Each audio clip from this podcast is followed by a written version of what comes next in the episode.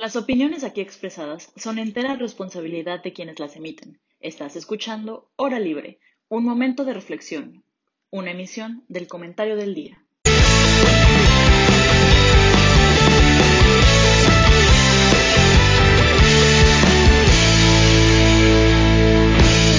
Bienvenidos a la hora libre. Mi nombre es Ana Paula Linas Molina, soy estudiante de gobierno en la Universidad Panamericana y estoy súper contenta de conducir la segunda entrega de este programa. Pero sobre todo me es un honor introducir nuevas caras a este proyectazo.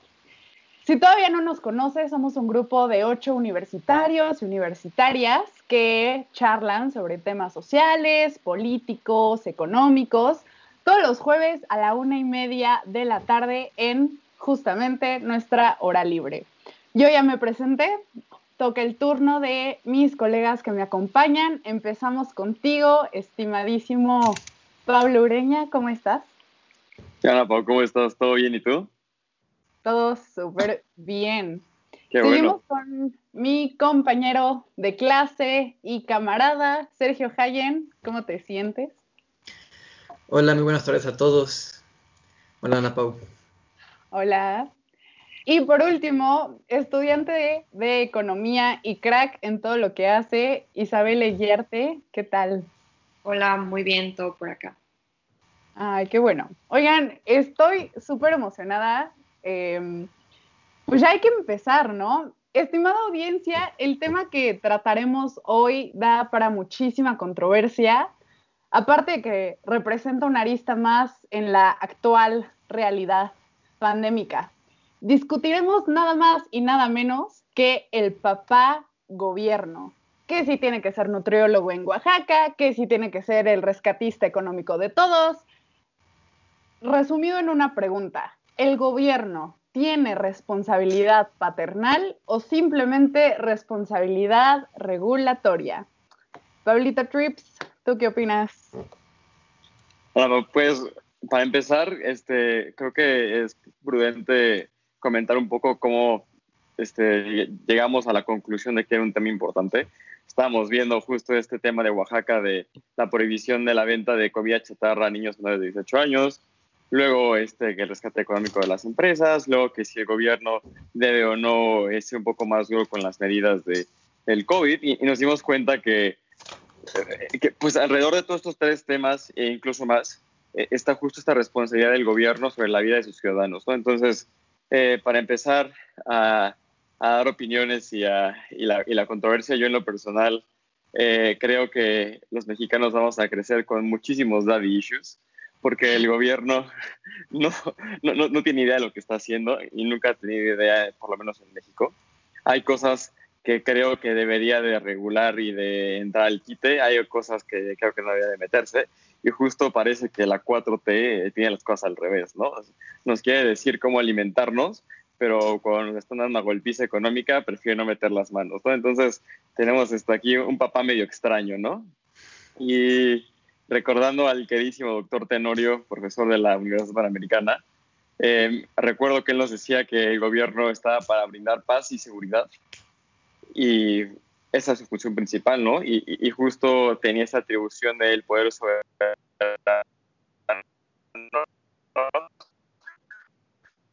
para Creo que el gobierno se debe de restringir a cumplir ese mandato, ¿no? Y todo lo demás es ayuda. Entonces, digamos, aquí en el tema de Oaxaca, ¿por qué el gobierno me tiene que decir a mi padre de familia que, o a mi niño menor de 18 años, ojalá, que no puedo comer comida chatarra, ¿no? O, no puedo acceder a, comprar comida chatarra.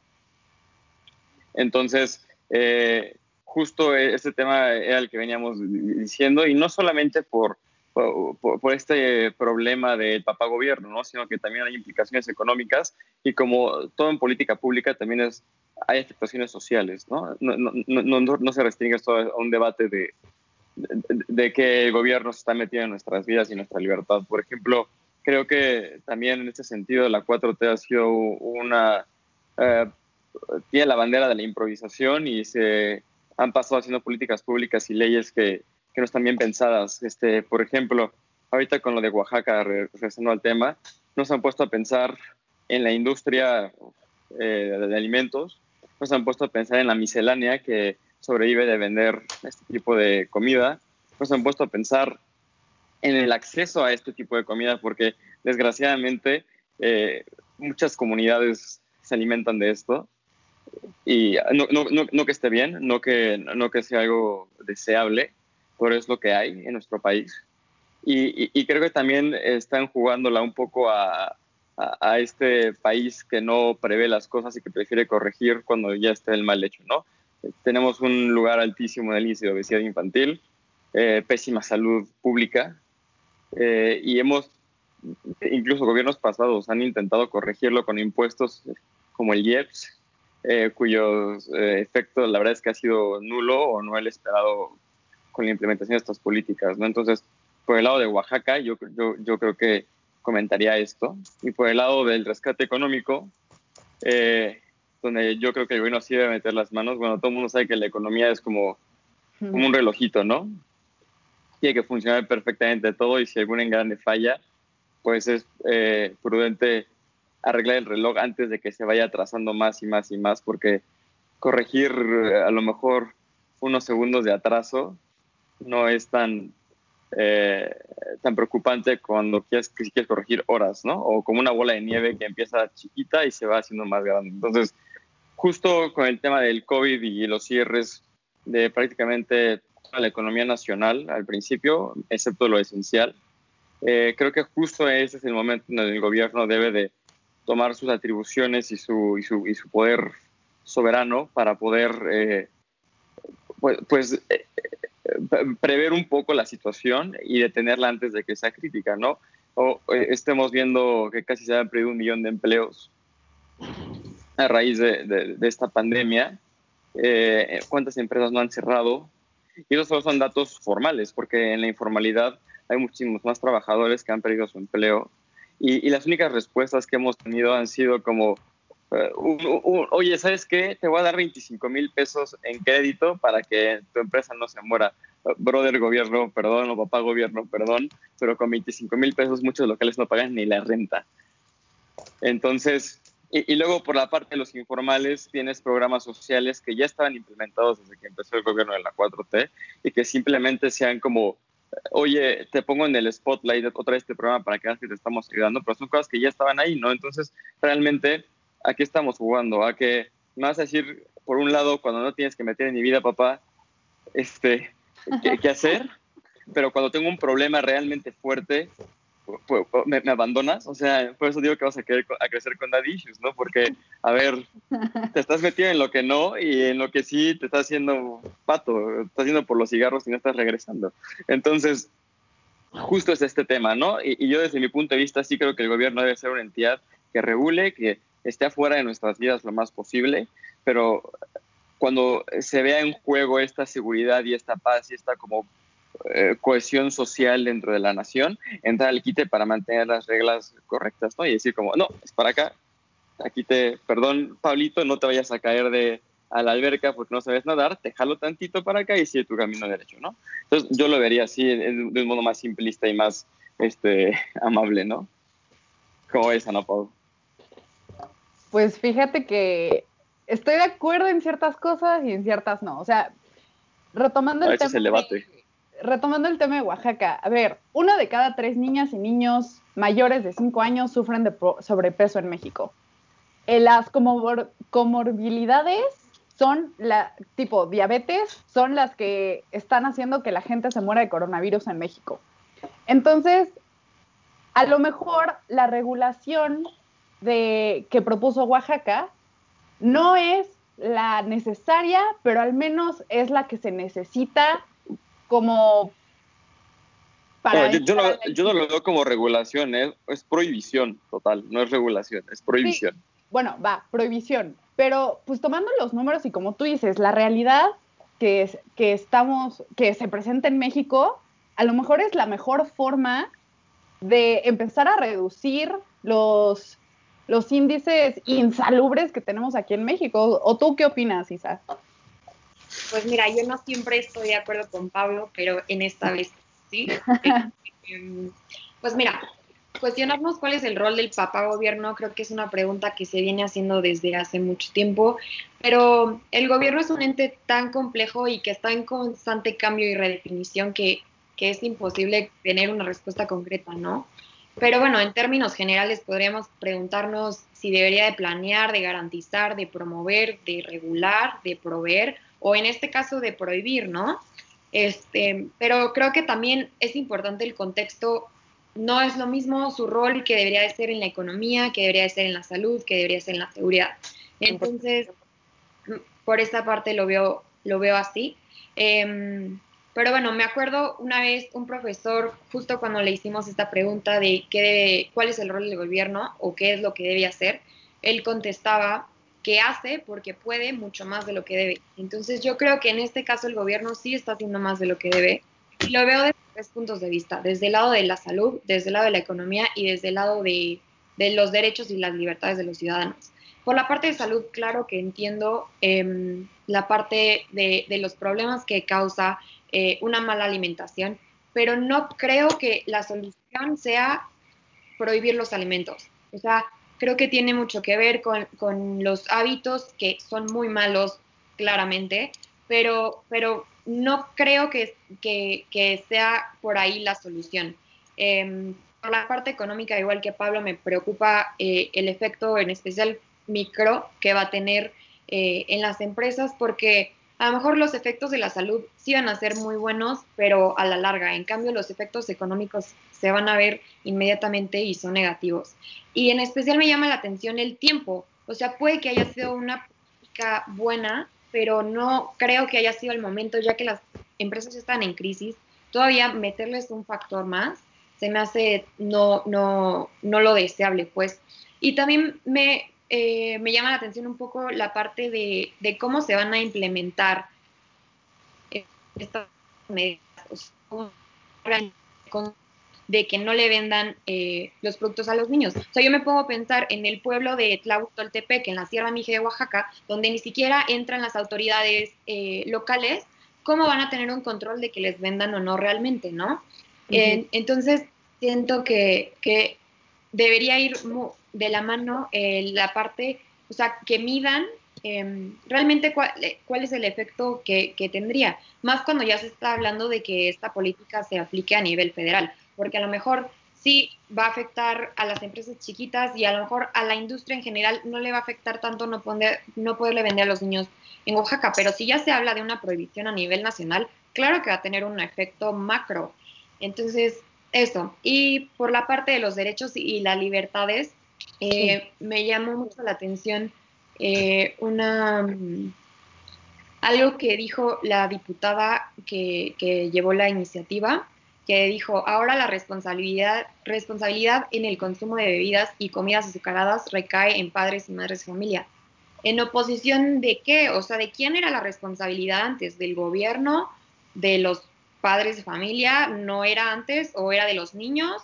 ¿O de los, de los lugares en la comida. Entonces, yo creo que ahí se están metiendo en un terreno muy peligroso donde no, no, no les corresponde. Oye, qué bueno que tocas el tema de la libertad, porque algo que puede ser muy claro para, pues para este tema es el, es el nuevo etiquetado que le implementaron a, a los alimentos con procesados, con altos niveles de azúcar, yo les pregunto, y que, y que inicie Hayen también para que nos pueda dar su opinión, el etiquetado, a mi punto de vista, promueve la misma libertad de elegir consumir productos eh, nocivos para la salud, más que una prohibición total de la libertad de un niño o niña en no consumir comida chatarra. Entonces, ¿están de acuerdo con el etiquetado? ¿No están de acuerdo con el etiquetado? ¿Qué, este, promueve más la libertad de la misma persona para, para consumir o no consumir esto? Y si, y si la última instancia que queda es prestarle atención al gobierno a su famosa campaña de chécate, mídete, muévete y ya. Sergio, te escuchamos. Pues Ana Pau, muchas gracias. Y bueno, pues hablando de papá gobierno, pues sí, a lo largo de la historia han habido varias teorías, pero actualmente la más aceptada, la que se busca promover, es la del Estado Social Democrático de Derecho. Tocando este tema, nos vamos a referir específicamente a lo social. Este, este componente social se refiere específicamente a los derechos sociales. Y, bueno, pues el Estado debe garantizarlos para poder cumplir con el pleno, bueno, garantizar plenamente los derechos humanos. Entre estos derechos humanos encontramos el derecho a la vivienda, al trabajo, y los que yo creo que están mucho más arraigados este tema son la salud y la educación. Cuando tocamos estos temas de, pues por lo general de la obesidad, del etiquetado, solo tocamos desde el punto de vista de la salud, pero dejamos de, a un lado el punto de vista de la educación, tienen que ir de la mano. ¿Cómo esperan que cambiando un etiquetado y poniendo alto contenido en grasas, alto contenido en azúcares, un niño deje de consumirlo cuando ni siquiera sabe cuánto es el, cuál es la medida, pues no perfecta, pero las correctas medidas para una buena educación, no para una buena alimentación, perdón. Entonces, yo considero que, o sea, poniéndome del lado del Estado, digamos que esta prohibición fue un poco más allá de lo que debería haber hecho. O sea, tiene una buen, un buen trasfondo porque busca, pues sí, eliminar este problema tan grave que está, ahora sí que en el país, que es este, problemas de diabetes, de obesidad, no tanto de desnutrición, pero también podríamos incluirlos. Oh, claro que sí. y bueno, una cosa que es muy impactante es que más de la mitad del presupuesto de la Secretaría de Salud se va, enfocada, se va enfocada a solucionar este tipo de enfermedades. Lo que es la obesidad, lo que es la diabetes, este, enfermedades crónicas. Y qué mejor manera de empezar, en lugar de a combatirlo ya cuando estés enfermo, empezar a combatirlo desde la prevención. Es justo en este punto en el que yo considero que la Secretaría de Salud debería aliarse, trabajar en conjunto, para eso están las secretarías, ¿no? Con la Secretaría de Educación para que a la vez que el gobierno implementa esta medida, que yo considero que, hacer una prohibición está mal, porque transgrede tu libertad, aunque sea por un bien. Sin embargo, si no hay una cooperación por parte de, de la educación, enseñar a los niños cuáles son las correctas las cortas proporciones para, ingerir azúcares, ingerir carbohidratos, grasas, no se va a llegar a ningún lado. Ahora bien, están diciendo que el problema ahora va a recaer sobre los padres. El problema siempre ha recaído sobre los padres, solo que el gobierno en realidad se había mantenido un poco al margen. Ahora los papás tendrán un papel mucho más importante y aparte del papá gobierno, ahora sí que los niños también tendrán a, a los papás papás que tendrá una doble prohibición, se podría decir, la prohibición del gobierno y la prohibición de los padres. Entonces, también a la, a la par de que el Estado implementó esta prohibición, yo creo que también se corre un riesgo de que todo esto se empiece a, a vender, pues, podríamos decirlo, de contrabando. Sí, en un mercado negro, 100%. Exactamente. Y además de que seguirían consumiéndolo, los precios incrementarían. Entonces, eso no es una muy buena idea. Sin embargo, entiendo el trasfondo de lo que el gobierno trata de hacer. Es una buena idea. Sin embargo, no creo que fue la mejor idea. Pablito, te veo súper propositivo para hablar. Sácalo. Siempre. Ok, a ver, es que el etiquetado de entrada es una tontería, yo, yo creo. ¿Desde hace cuánto tiempo hemos visto cajetillas de cigarros con la leyenda fumar mata? luego le pusieron ratas muertas, luego bebés muertos, luego pulmones negros llenos de nicotina, así asquerosísimo, y la gente sigue fumando porque justamente tiene el hábito de fumar y es lo que se va a replicar con el etiquetado eh, ahora en los productos chatarra, entre comillas, ¿no? O sea, de todas las políticas públicas que puedes implementar para cambiar los hábitos alimenticios de las personas, poner una etiquetita hacia tu Coca-Cola de, oye, tiene un buen de azúcar, yo ya sé que tiene un buen azúcar la Coca-Cola, ustedes, ¿no? O sea, casi todo el mundo lo sabe porque es casi, casi, la dejas tantito secar y se vuelve caramelo. Entonces, eh, así como yo también he criticado estas partes de políticas pésimas, también ha habido políticas muy buenas en otros gobiernos, como la parte de comedores eh, para los niños saliendo de la escuela. Entonces, si, si, tú, como dice Sergio, pegas la educación, que es algo, algo, muy importante y, y, un camino creo que bastante fácil para llegar a los niños, y les das una clase de nutrición, digamos, que la clase de deportes no fuera solo darle 10 vueltas al, al campo y luego jugamos fútbol, que fue una clase de tu cuerpo, cómo funciona el metabolismo, este, literal una clase de salud.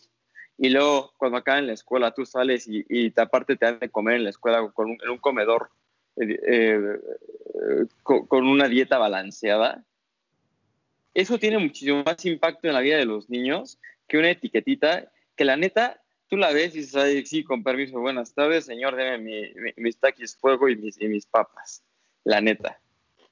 Y, y, y, esta parte de los derechos humanos, eh, de la libertad, sí es importante, pero como también mencionaba Isabel y Sergio, un niño, o sea, legalmente, ¿hasta cuándo eh, una persona puede ser como libre en teoría en nuestro país? Es a los 18 años, con algunos bemoles, ¿no? Algunos temas, pero realmente siempre depende de tus papás. Hasta, eh, eh, entonces, ahorita cuando el gobierno entra a decir, no sé, es que si nos importa la salud de los niños y queremos que crezcan sanos y fuertes, es, y vamos a etiquetar eh, la comida y a prohibir la comida chatarra en Oaxaca y ahora a nivel federal, pues es como ponerle un curita, una hemorragia interna en lugar de encontrar la fuente de la hemorragia, cerrarla de, fuente y que la persona se deje de sangrar. Y, es chistoso, ¿no? Porque el gobierno, igual, realizando lo mismo, Secretaría de Salud, uh -huh. hoy sale Gatel a decir, no, es que usar cubre, obligar a usar cubrebocas es, es, este, es violatorio de los derechos humanos. Entonces, por eso te digo que tenemos un papá medio loco, porque no se pone de acuerdo con lo que quiere hacer. Por un lado te dice, sí, prohíbe la, la, la venta de comida, pero por otro te dice, no, si yo prohíbo, lo, si yo obligo a usar cubrebocas, te estoy violando tus derechos humanos. Entonces, o sea, aquí, aquí, estamos jugando, la neta. O sea, eh, eh, vamos a hacer un gobierno que, que va a prohibir a conveniencia o para crear una buena imagen, o vamos a hacer un gobierno serio que se toma su, su, su responsabilidad como este, protector de la paz y de la, y de la seguridad y, y, y, ya nos dejamos de debates tontos y, y buscamos soluciones. Porque este tipo de, de, de medidas eh, eh, paulativas a un mal enorme no sirven de nada, en primera. Y la neta es que, aunque sirvieran, necesitamos, necesitamos ir a las causas de las cosas. No podemos ser un país que sigue implementando medidas para revertir un mal en lugar de prevenir. Es, es literal es el, el, el, dicho popular de un muerto de niño se, se tapó el, el, pozo. Mejor tapamos el pozo desde antes y que ningún niño se muera. Oye, compa, este, dos cositas. La primera, yo estoy totalmente de acuerdo. Le voy a jugar ahorita con una pregunta, o sea, más a favor de, del tema de papá gobierno y la implementación de comedores no es una acción paternalista y por otro lado, hablando ahorita que tocabas el tema de eh, las causas, y esto se lo pregunto a todos, a lo mejor la causa es que la comida eh, chatarra es fácil de adquirir, tiene una distribución, o sea, llega antes el carrito de Coca-Cola que agua a las, a, a, las zonas más pobres de México. Aparte, el costo de esa comida es muy bajo, tiene una promoción en medios masivos brutal. Entonces, a lo mejor los orígenes es que la gente tiene el acceso a comida chatarra eh, pues más fácil que a la comida más sana, como, como dirías, ¿no? Sí, o sea, esa parte la entiendo, pero a ver, para responder, perdón, tu, la primera pregunta, yo no creo que eh, un comedor ser una acción paternalista, porque el gobierno ya tiene programas de alimentación en comunidades pobres. Uh -huh, uh -huh. Entonces, realmente estarías mejorando una política de alimentación que ya tienes como gobierno, como Secretaría del Bienestar, que yo me rehuso a llamarla así porque es una mafupada este, ¿cómo se dice? Populista. Pero ya había programas de comedores antes en donde suples este derecho a la alimentación. Entonces, de entrada, yo no creo que alimentar a alguien, porque aparte tampoco son obligatorios. Pero si tú eres una comunidad pobre y te dan de comer sano, obviamente es un beneficio, es benéfico para ti. Y la, y la parte eh, de acceso a la comida, tienes razón, sí, es, sí es muy triste que un cambio de Coca-Cola llegue antes a, a, una comunidad pobre que, eh, que, cualquier, que, a lo mejor un servicio como el agua o como el drenaje exacta, exactamente. Pero lo que sí también dijiste que, que es falso es que la comida chatarra es, es, es, barata en relación a la comida sana, porque no es cierto. O sea, si ustedes hacen un súper de verduras, eh, sano y, y, es un súper eh, moderadamente, sale mucho más barato que andar comprando papas y gancitos y Coca-Colas en la tiendita de la esquina. Entonces, entonces, es justo esta parte en la que tú dices, oye, eduquemos a los niños. Ah, aparte otra cosa, ya no va a ser tan barato comprar eh, eh, comida chatarra porque ya tenemos un IEPS que se implementó en el 2014 pero sí va. Que, que, hasta, cierta forma está justificado porque si tu gobierno te cuesta atender, como decía este, Isabel, eh, la diabetes y, la obesidad en, los SIMS, en los, hospitales públicos, eh, está justificado el IEPS, que se gasta así, es otro tema, que no se gasta. Este, entonces, y, aparte, la, la, bancada ahora quiere incrementar ese IEPS creo que es en, en, en un 35% hasta en ciertos productos. Entonces, ya tampoco va a ser tan barato y tan amigable para el bolsillo del mexicano comprar este, e, ese tipo de alimentos y menos en una comunidad donde los ingresos son bastante bajos. Pues ya, dense. Que sí tiene que ser un cambio integral, o sea, se requiere el consenso de tanto la sociedad, o sea, llámese los padres de familia, incluso hasta la conciencia de los propios niños de, lo que están comiendo. Em, pero también la parte del productor, o sea, yo creo que sí están conscientes del impacto nocivo que tienen sus productos, pero no les importa. Entonces, yo creo que sí tiene, o sea, deberían de empezar a crear ellos mismos alternativas. Ok, si ya te estás dando cuenta que te van a prohibir la venta en un estado, seguramente sigue otro y va a seguir otro. O sea, también sería bueno que lo utilicen como un incentivo a, buscar alternativas de, y ofrecer mejores productos al consumidor. Pues yo, Pablo, nomás quiero decir que, o sea, sí es cierto que que es, actualmente es más caro comprar comida chatarra que comida saludable, verduras, todo esto. Sin embargo, no radica en qué tan barato es, sino en la forma en la que se hace. O sea, yo nunca he visto que vaya un obrero a una tienda y compre 20 bolsas de papas. Va y compra una y, y su coca. Y se va y después regresa. Entonces, no es tanto qué tan caro es, sino la forma en la que se realiza este gasto. O sea, yo podría considerarlo como un tipo de gasto hormiga. O sea, de poquito en poquito se te va yendo todo el dinero. Entonces, yo creo que también eso es algo, algo que no, hemos tomado mucho en cuenta. Y también que, pues sí, obviamente las empresas como PepsiCo, eh, FEMSAT, tienen mayor este, red, ahora sí que red de alcance para eh, sus productos. Sin embargo, tampoco es como que, digamos, vaya, este, hay empresas que producen comida saludable y que la transmitan, la distribuyan por todo el, país. O sea, yo ahorita pensándolo así de que tipo botanas saludables, no se me ocurre una sola empresa que distribuya ese tipo de productos. Sí, está Herdes, está La Costeña, pero son productos enlatados que son más como para, no tanto como tipo botana, más como para para comidas fuertes. Entonces yo creo que también eso es un problema, que tú vas a una, a una tiendita y nunca te vas a encontrar una bolsa de manzanas partidas. O te vas a encontrar eh, mangos, pero rebanados. O sea, te encuentras papas, refrescos.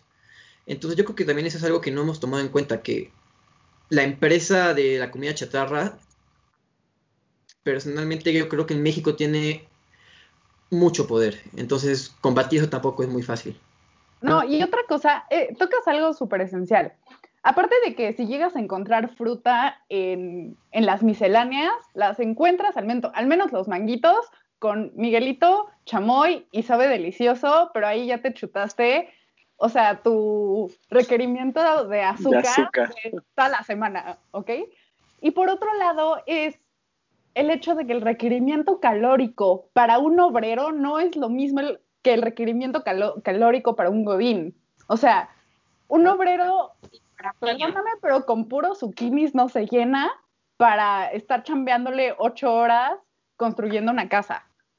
A lo mejor un godín sí, porque también se creó esta cultura en, en el sector de trabajo empresarial de, ah, pues es que yo como quinoa y incluso, me, o sea, me atrevería a decir que es un poquito más sano, pero entendamos que el acceso a alimento de comida chatarra tiene, pues, no, no diría pro, pero sí tiene este, esta parte fundamental en una dieta de un mexicano obrero.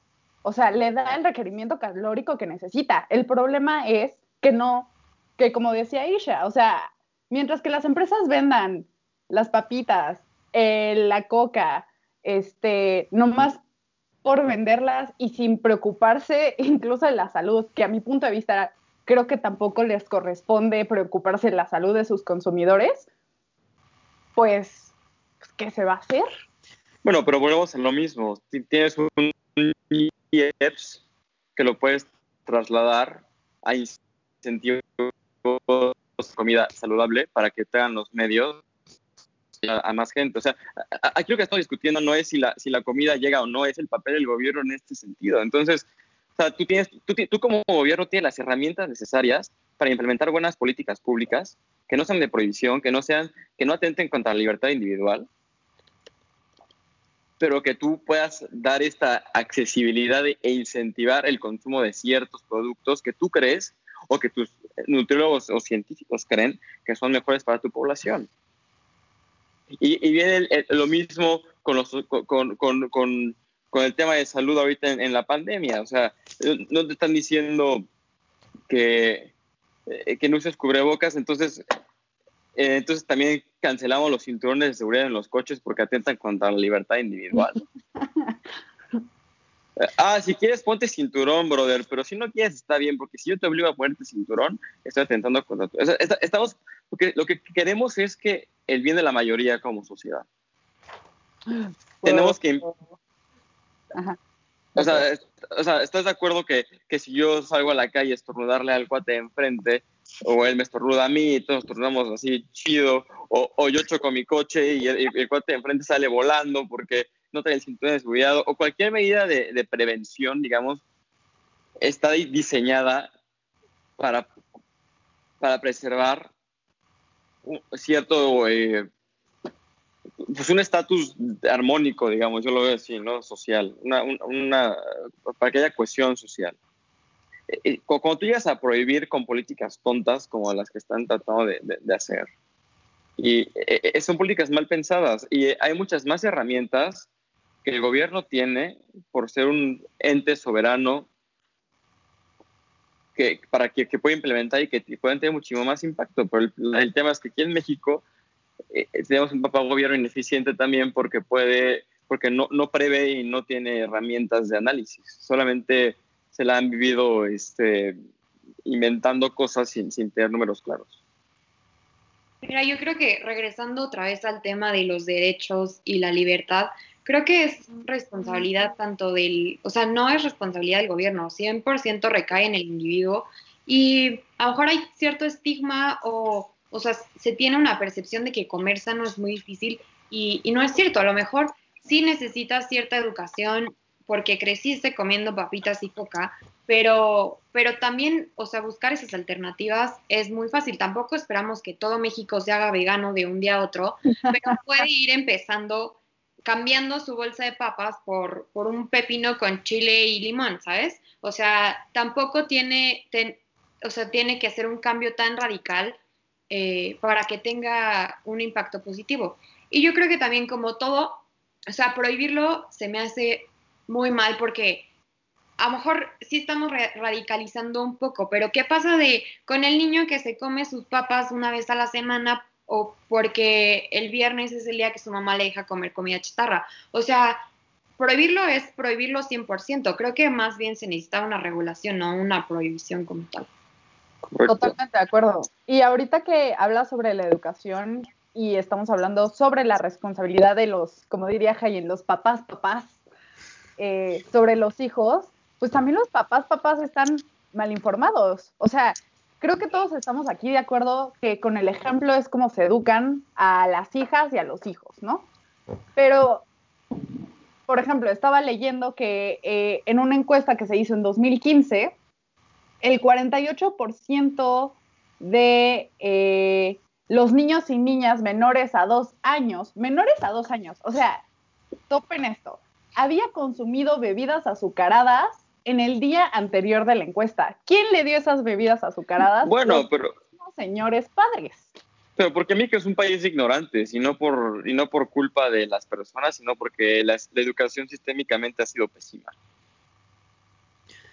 Sí, yo, yo también concuerdo con Pablo de que pues vas a la escuela y te enseñan lo típico, matemáticas, español, historia, geografía, ciencias naturales, pero nunca, y, en ciencias naturales te enseñan el plato del buen común, del buen comer, se supone. Sin embargo, la verdad, yo en mis clases de ciencias sociales en la primaria y secundaria, que es donde el, gobierno tiene más este, injerencia en la educación, la verdad es que yo no recuerdo nada más que, están los carbohidratos, las proteínas y las vitaminas y, y minerales. Y fue ya más adelante cuando te, explican, ah, no, pues es una dieta de tanto. Y es algo que también tú tocaste, Ana Pau. Sí, puede ser que los alimentos chatarra le den el, el, suficiente, contenido calórico a los, a los trabajadores. Sin embargo, que les den ese requerimiento diario que se bueno, establecido, no significa que se estén nutriendo. Claro. Es algo totalmente distinto. O sea, yo podría tomarme 10 cocas y ya cumplí con los con, con, el, con, el contenido calórico necesario. Sin embargo, pero de un mes, Sergio. no, sí, pero es que sí es mucho azúcar. Pero el punto es que la gente lo hace porque aparte la mayoría de la gente en México trabaja en es gente obrera, gente que trabaja ahora sí que en industria manufacturera, ese tipo de empresas.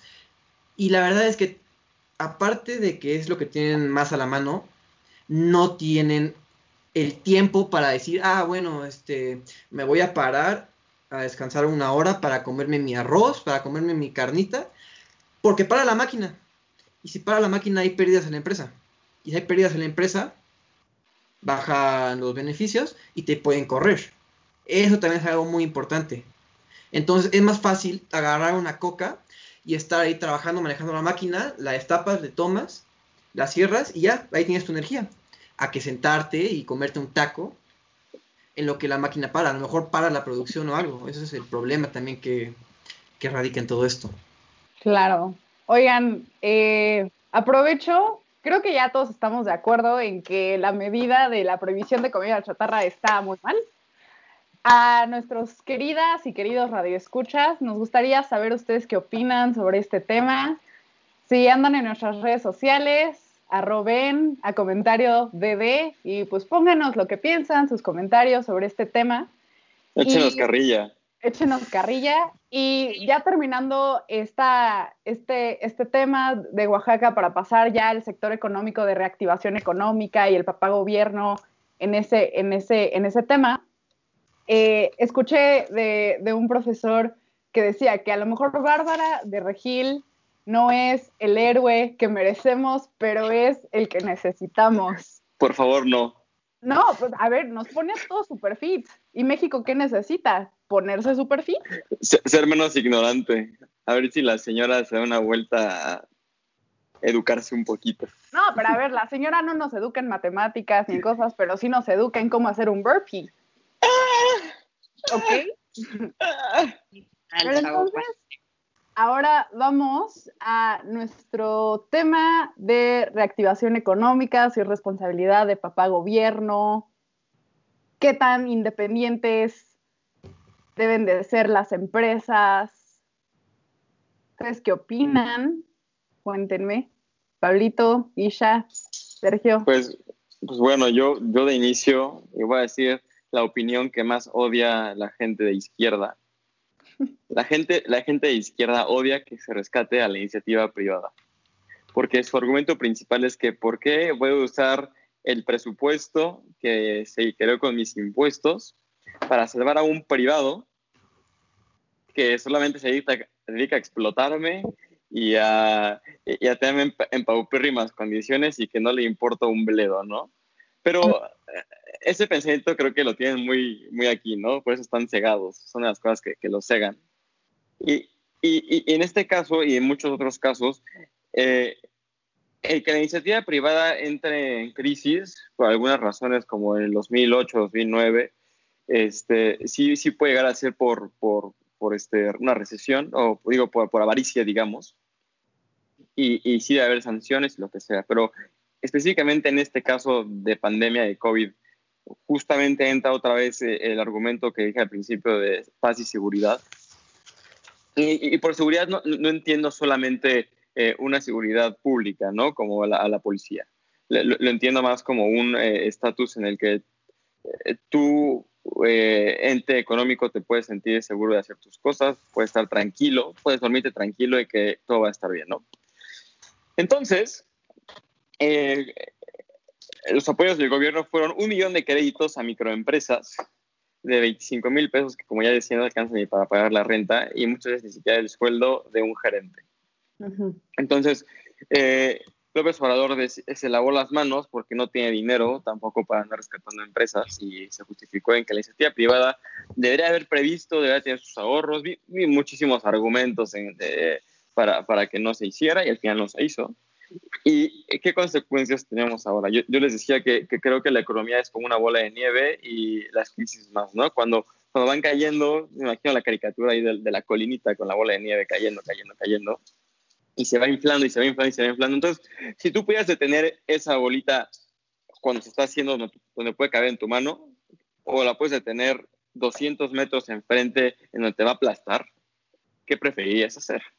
Entonces, las cifras no mienten y hoy en día tenemos una caída del PIB de, eh, trimestral de 18.9%, creo, me parece que fue el dato.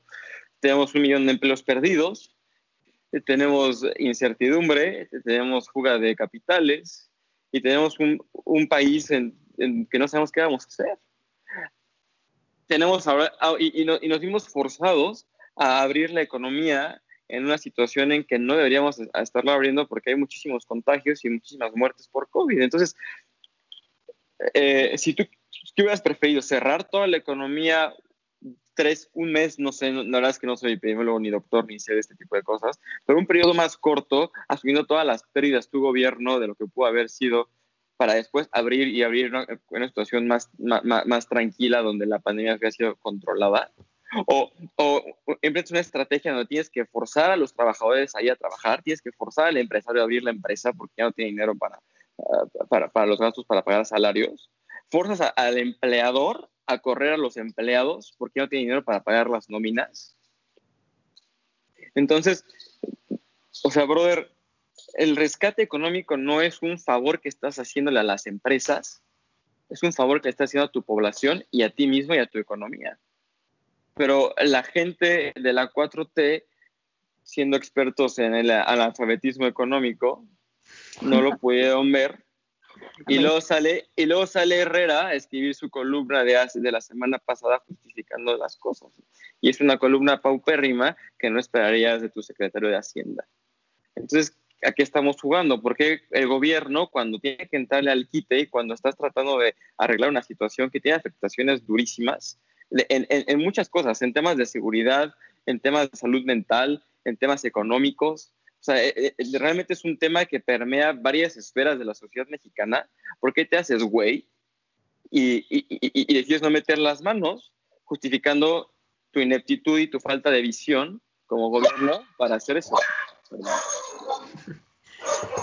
pues bueno, yo por lo general en estos temas pues no concuerdo mucho con Pablo. Sin embargo, creo que en este punto sí tiene razón. Hay que tomar en cuenta que haga lo que haga el gobierno en el tema económico con las empresas, siempre va a ser criticado. Sin embargo, creo que en esta ocasión el gobierno sí tuvo que haberse esmerado un poco más en apoyar a las empresas. ¿Por qué?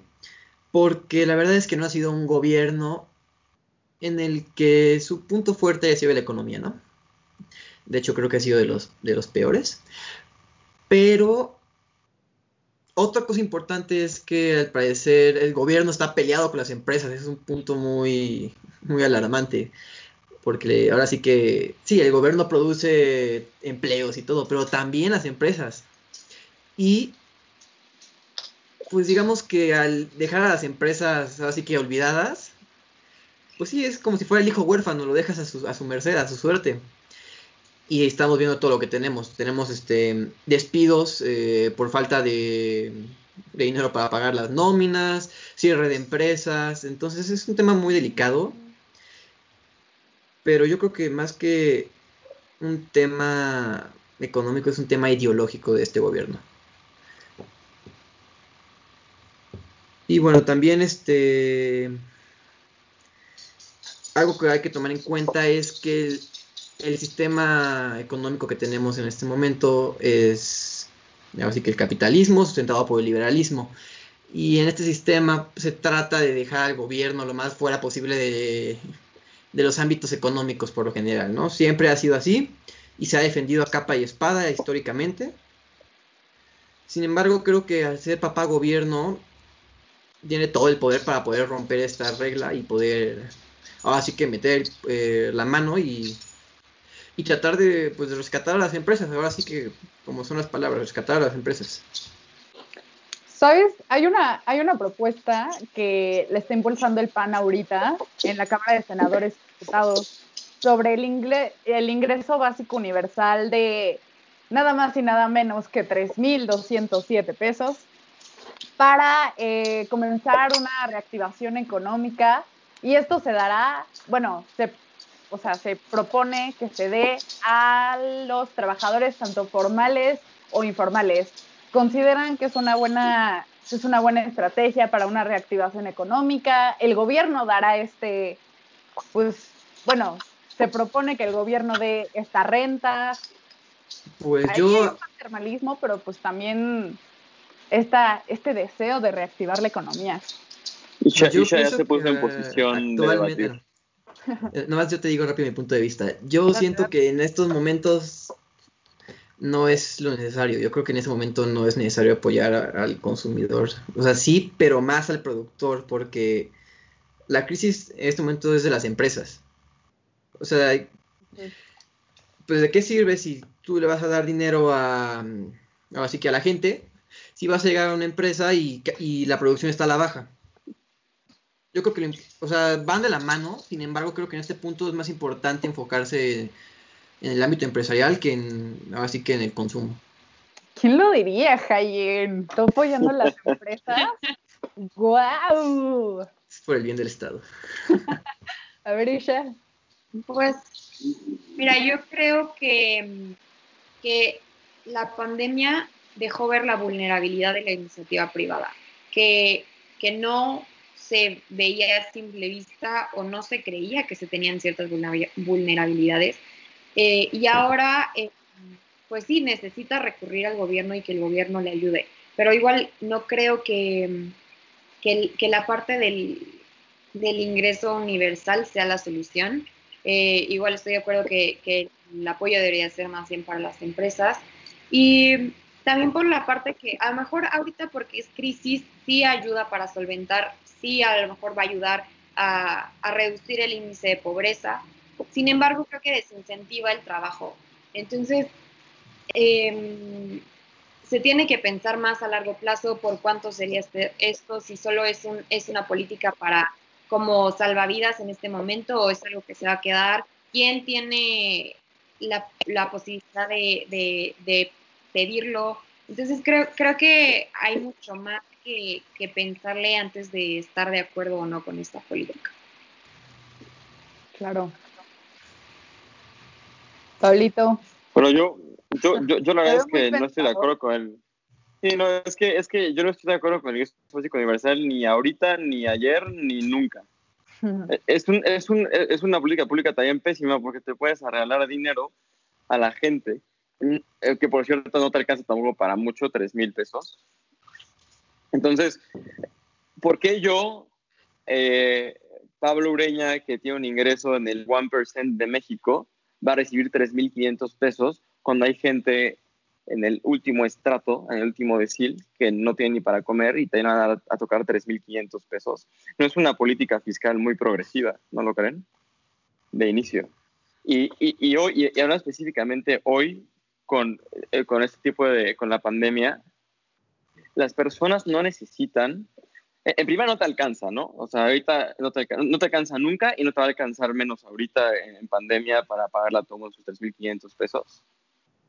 Eh, hemos visto que programas de ese estilo como el de los ninis, justamente como dice Isabel, solo desincentivan al trabajo. Y, y, la neta es que la gente ahorita sí puede llegar necesitar un poquito de lana, como, como también decían, pero, pero a ver, ¿por cuánto tiempo te van a dar esa lana? ¿Cuándo vas a decir que ya nos recuperamos económicamente? ¿Cuando dejemos de estar en recesión? ¿Cuando, cuando la economía se recupere? Eh, ¿qué, ¿qué, vas a hacer cuando tus votantes te digan, oye, cuate, ¿sabes qué? Es que si no me vuelves a dar mis 3.500 pesos, no voy a votar por ti. Eh, creas un mecanismo muy tóxico con la ciudadanía al regalar dinero. Yo nunca he sido fan de las transferencias directas. Sé que son necesarias en ciertos casos para eh, que la gente tenga igualdad de oportunidades, pero justo en este caso, un ingreso básico universal se me hace de las cosas de izquierda más estúpidas que pueda haber por todas las implicaciones y por lo mal pensada que está. A ver, les repito, ¿por qué alguien del primer decil va a recibir lo mismo que el del décimo decil? Y también es algo muy raro mío. Ustedes saben que no soy tan fan de, de, de, de muchas políticas progresistas eh, fiscales, pero, pero, pero, pero a ver, seamos, seamos realistas. No, no está bien pensado un ingreso básico universal. Sí, a mí me preocupa mucho esa parte de, de la propaganda electoral y que esto, porque en México tendemos a politizar todo. Entonces, siento que a lo mejor o sea, es una buena iniciativa del PAN, pero pues ahora se van a agarrar de eso para conseguir votos. Y en el momento en el que dejas de ver la población como población y los ves como un voto, creo que ahí ya perdiste el juego. O sea, terrible. Sí, retomando lo de Isa, a mí algo que me sorprende es que es el PAN quien esté proponiendo esto. Están, están desesperados porque alguien los o sea, voltee a ver y voten por ellos. O sea, tal cual el partido de derecha de, bueno, de derecha del país está recurriendo a, a, políticas públicas de izquierda. O sea, es una contradicción tremenda. O sea, eso déjaselo a partidos como Morena, como el PT, pero no al PAN. O sea, el PAN debería de defender pues, otro tipo de políticas. O sea, promover el trabajo, que, no sé eh, creo que en dos semanas nos podemos agarrar a golpes sobre si existe la oposición o no en México, ¿no? Creo que también sería un buen tema de eso pues, para hablar, porque creo que dice Sergito, o sea, cómo, cómo el PAN está proponiendo una medida tan popular como el ingreso, ingreso básico universal. Están desesperados, no. desesperados. Y aparte, pues hay que ser sinceros, no lo hacen porque bien, quieren ver, como dice Isa, en el bien de la población. El siguiente año se vienen las elecciones más grandes que ha tenido, de las más grandes, no sé si las más grandes, pero de las más grandes que ha tenido en la historia de este país. Están en juego el Congreso y muchísimas, no sé, creo que son 18 o 19, no sé bien, eh, estados. Y pues qué mejor que empezar a comprar los votos desde, desde ahora, ¿no? De una manera indirecta. Pues sí. Claro. Híjole. me parece algo muy, muy oportunista, es la palabra, oportunista. Y, y, y es utópico, o sea, de verdad no alcanza el dinero para un ingreso, ingreso básico universal, no, no hay lana para eso. Totalmente de acuerdo. No, pues aquí surge otra, otra, otra pregunta que si quieren la dejamos para que no solo los radioescuchas, sino también nosotros nos la, nos la llevemos para, para meditar. El, el papá gobierno también necesita mantener su poder, como cualquier otro padre o jefe, jefa de familia, pues mantener un cierto estatus de, de, poder en, pues, en donde esté, ¿no? Y a lo mejor hay ciertas medidas que parecen paternalistas, como decía Isha, que pues parece que promueven el bien común, pero en realidad lo utilizan como un gancho político para tener más votantes en las siguientes elecciones. Y también nos puede dar un tema de, hablar sobre la importancia de tener un pensamiento en búsqueda del bien común que a mi punto de vista es algo que se ha perdido definitivamente en, la oposición. O sea, ahorita lo que buscan es sobrevivir para que no, para que el INE no les quite su pues su, registro. Su registro, ajá. Y en lugar de de verdad proponer algo que, que sea en beneficio para todos y todas los mexicanos y mexicanas. Pero pues, compadres y estimada audiencia, ya hemos llegado al, final de esta segunda emisión de la hora libre. Muchísimas gracias por escucharnos. Espero que les haya sido una charla tan enriquecedora, tan amena como fue para nosotros. Yo soy fiel creyente de que el diálogo es un medio perfecto para seguir construyendo sociedades más democráticas y pues por eso surgió la idea de este, de este programa. Les invito a seguir sintonizándonos todos los jueves a la una y media de la tarde. Cada semana les traeremos un tema distinto, no solo de gobierno y economía, sino también de cualquier otro tema de interés general. La siguiente semana nos estará acompañando la mesa 1, que son Jaime T. Bailey, Fer Robles, Emilio Aroche y Michelle Bermúdez. Se va a poner buenísimo. No se les olvide seguirnos en todas nuestras redes sociales. Nos encuentran en Twitter e Instagram como comentario de y en Facebook y YouTube como el comentario del día. Si se perdieron la transmisión pasada, también nos pueden escuchar en Apple Podcast y Spotify como La Hora Libre. Nos los despedimos Sergio Hayen, Isabel Eguiarte, Pablo Ureña y Ana Paula Linas Molina. Que tengan una muy bonita tarde. Esto fue La Hora Libre. Uh.